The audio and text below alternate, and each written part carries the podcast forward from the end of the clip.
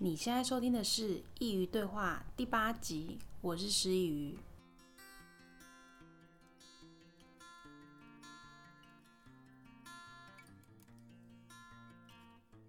今天要来分享，对我而言，做自己的定义是什么？我前几集一直不断在说，我是做自己的人啊，我们都应该成为自己呀，等等。那做自己到底是怎么样的一件事呢？让我们一起来聊一聊吧。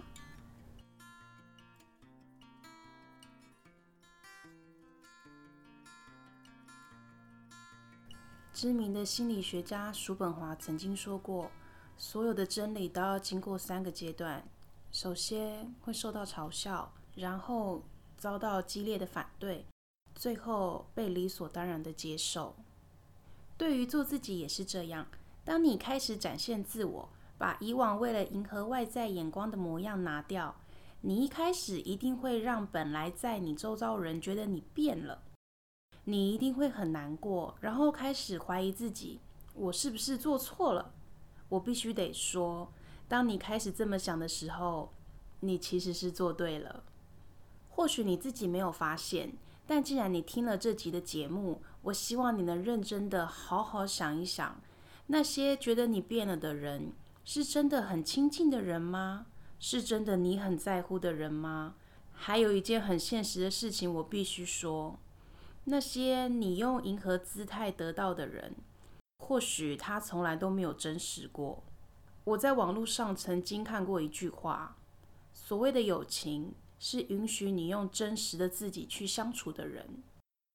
如果他真的是你的朋友，那即便你用了新的方式。他依然会接纳你，或许你会因此获得一份更真挚的友谊。但还是要说，做自己和自私只有一线之隔。那我们要如何好好的待在做自己的区域呢？答案是尊重别人。我们既然要懂得展现自我，也要记得别人也有表达自我的权利。很多时候，我们会看不惯别人的行为举止以及言论，但有不同的意见是非常正常的事情。我们也可以在这个时候知道别人的想法。如果你愿意的话，你可以和他讨论，或许你会有意想不到的收获哦。对话真的是一件很奇妙的事情。有的时候，在一来一往之间，你会说出连自己都不曾有过的言论。或许在这场对话中，你是被疗愈的对象呢。所以在意见不合的时候，放下成见，好好的跟对方讨论吧。当然，这是一件很困难的事情，但我们可以一起学习。那我们尊重的界限又在哪呢？很简单，只要不侵犯他人或不被他人侵犯。很多人会把做自己当作是任性的借口。似乎冠上做自己的名义，就可以随心所欲、为所欲为。但因为这样而被在意的人厌烦，这真的是你想要的结果吗？我们之所以要成为自己，不就是想要自己和身旁的人都能更好吗？所以，当你拿捏不好界限时，身旁的亲友会是你最好的照妖镜，但忠言必定逆耳。我希望真的有值得信任的人说出你的短处时，你真的要好好的想一想，而不是去找一个安慰你的人。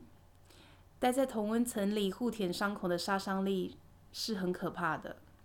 在我们的传统文化里，总是教育我们要为别人而想，牺牲自己。但我觉得这是不完全对的事情。我们当然可以为了我们在乎的，也同样珍惜我们的人多多设想，甚至牺牲自我。但如果对方是个完全把我们的情感当作速食店那样随手拈来、随时丢弃，那我们又何必浪费我们珍贵的情感呢？不论你现在是在什么样的阶段，不论你开始做自己与否，我都要很认真的告诉你，我们自己。和每个你看中的每一个人都一样重要，我们都不该随便挥霍。做自己是趟很长、很长、很长的旅程，每个人的终点都不一样，也有很多人终其一生都没有开始。但千万不要害怕开始过后的种种变化。人生是由无数个变化和决定组成的。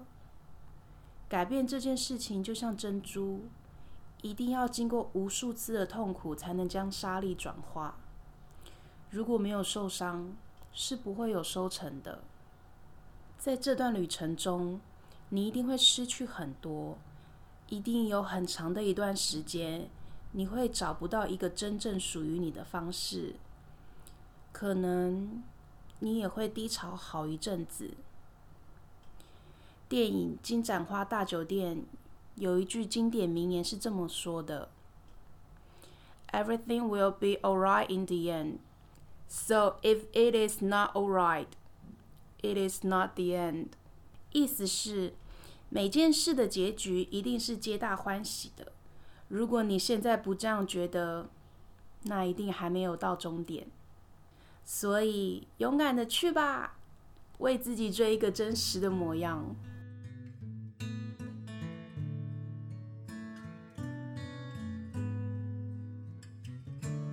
最后一样要来分享一下近况，做到目前为止已经两个月了。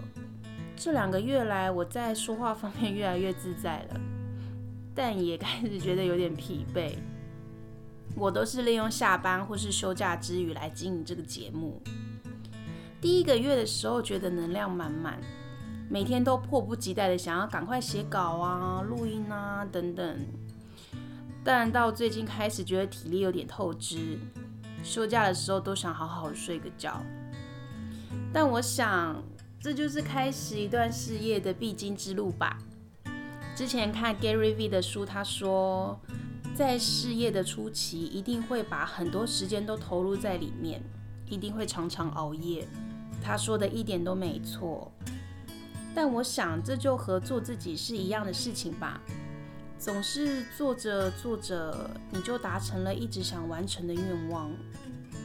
而我也深深的相信，一定会有这么一天的。在那一天真正来临时，我想每个正在听的你都会和我一样的兴奋。